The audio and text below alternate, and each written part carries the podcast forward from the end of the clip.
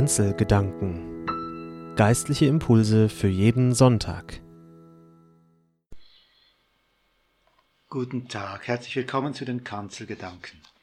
Mein Name ist Philipp Roth, ich bin Pfarrer in der Kirchgemeinde Kleinbasel. Ich lese Ihnen aus dem Johannesevangelium, dem Kapitel 21, eine Geschichte von Petrus nach Ostern und nehme sie anschließend mit in einen Traum, einen etwas bösen Traum, Traumfischen. Johannes 21, 1 bis 13. Später zeigte sich Jesus seinen Jüngern noch einmal. Das war am See von Tiberias und geschah so. Es waren dort beieinander Simon Petrus, Thomas, der Didymus genannt wird, Nathanael aus Kana in Galiläa, die Söhne des Zebedäus und zwei weitere Jünger. Simon Petrus sagte zu den anderen, Ich gehe fischen. Sie antworteten, Wir kommen mit. Sie gingen zum See und stiegen ins Boot, aber in jener Nacht fingen sie nichts.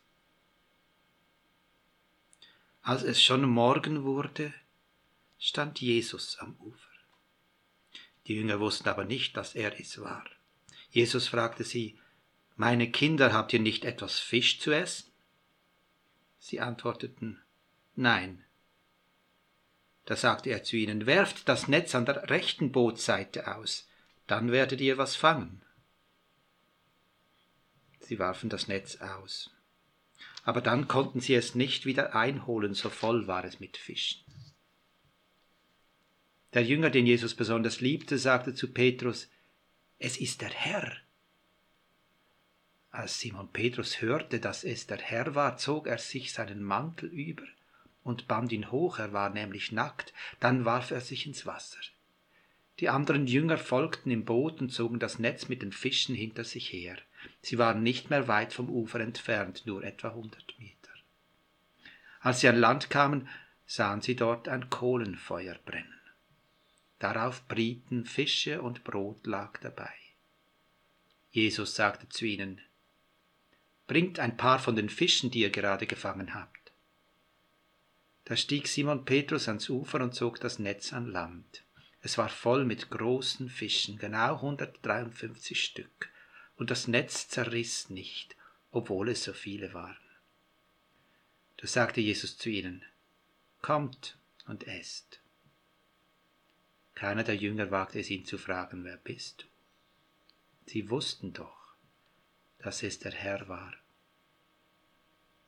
Und Jesus trat zu ihnen, nahm das Brot und gab ihnen davon, genauso machte er es mit dem Fisch.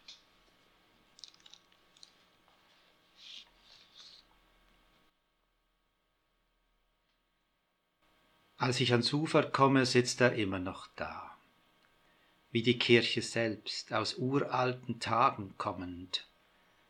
Er blickt aufs Wasser hinaus. Helvetia bei der mittleren Brücke, den Kopf in den Händen.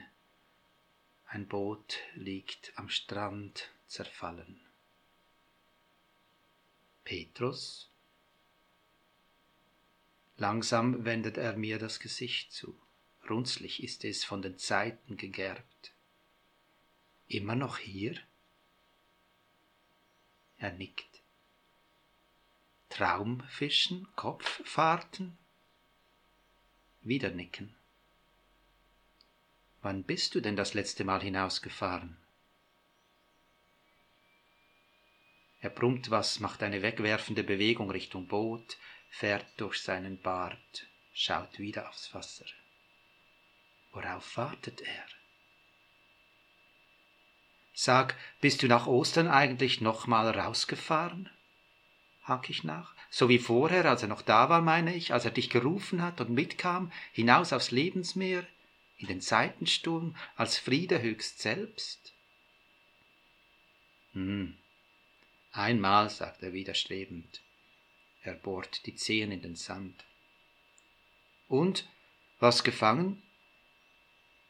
Er schüttelt den Kopf. Nur feuchtes Wasser, nasse Taue, Rückenschmerzen. Schweigen, der Wind weht. Sind das Tränen in den Augen? Ich denke an unsere Lebensfischerei.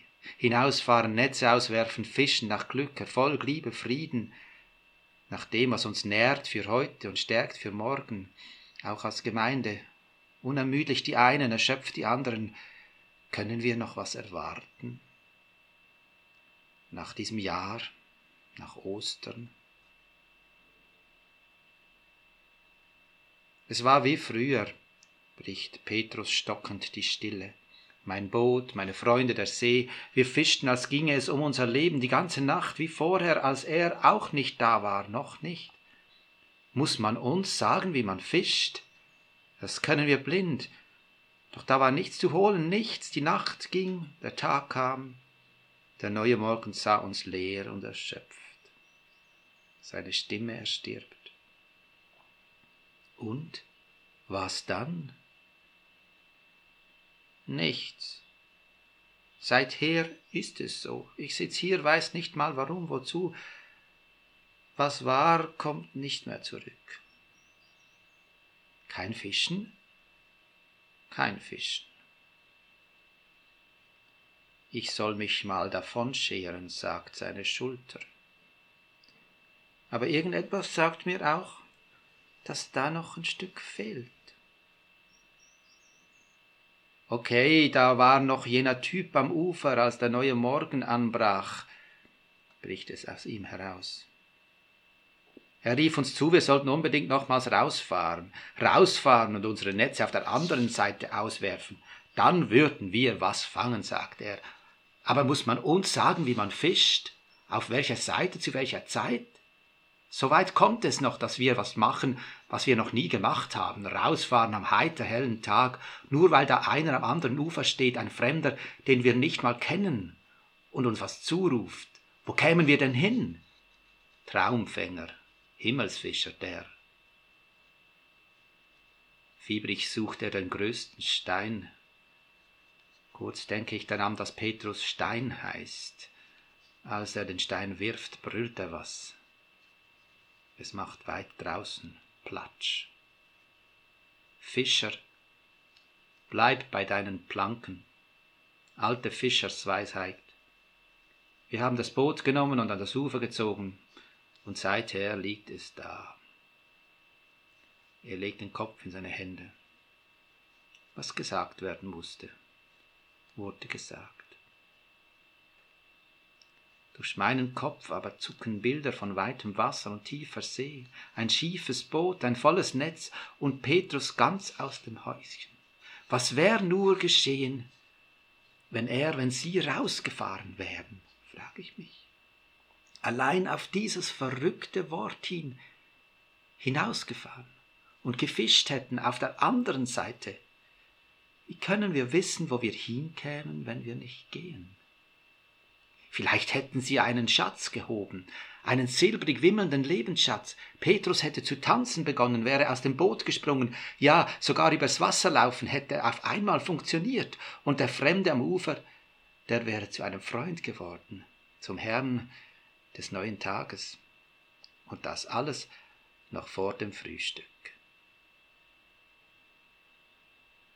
Petrus sitzt da, nicht hinaus schaut er, nein, zurück. Ich gehe weiter. Weiß ich denn, wohin? Plötzlich träume ich oder warte ein Wort? Fahr hinaus und wirf das Netz auf der anderen Seite aus. Ja, bin ich denn Petrus oder was?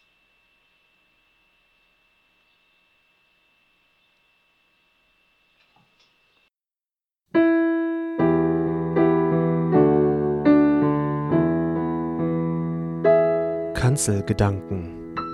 Geistliche Impulse für jeden Sonntag.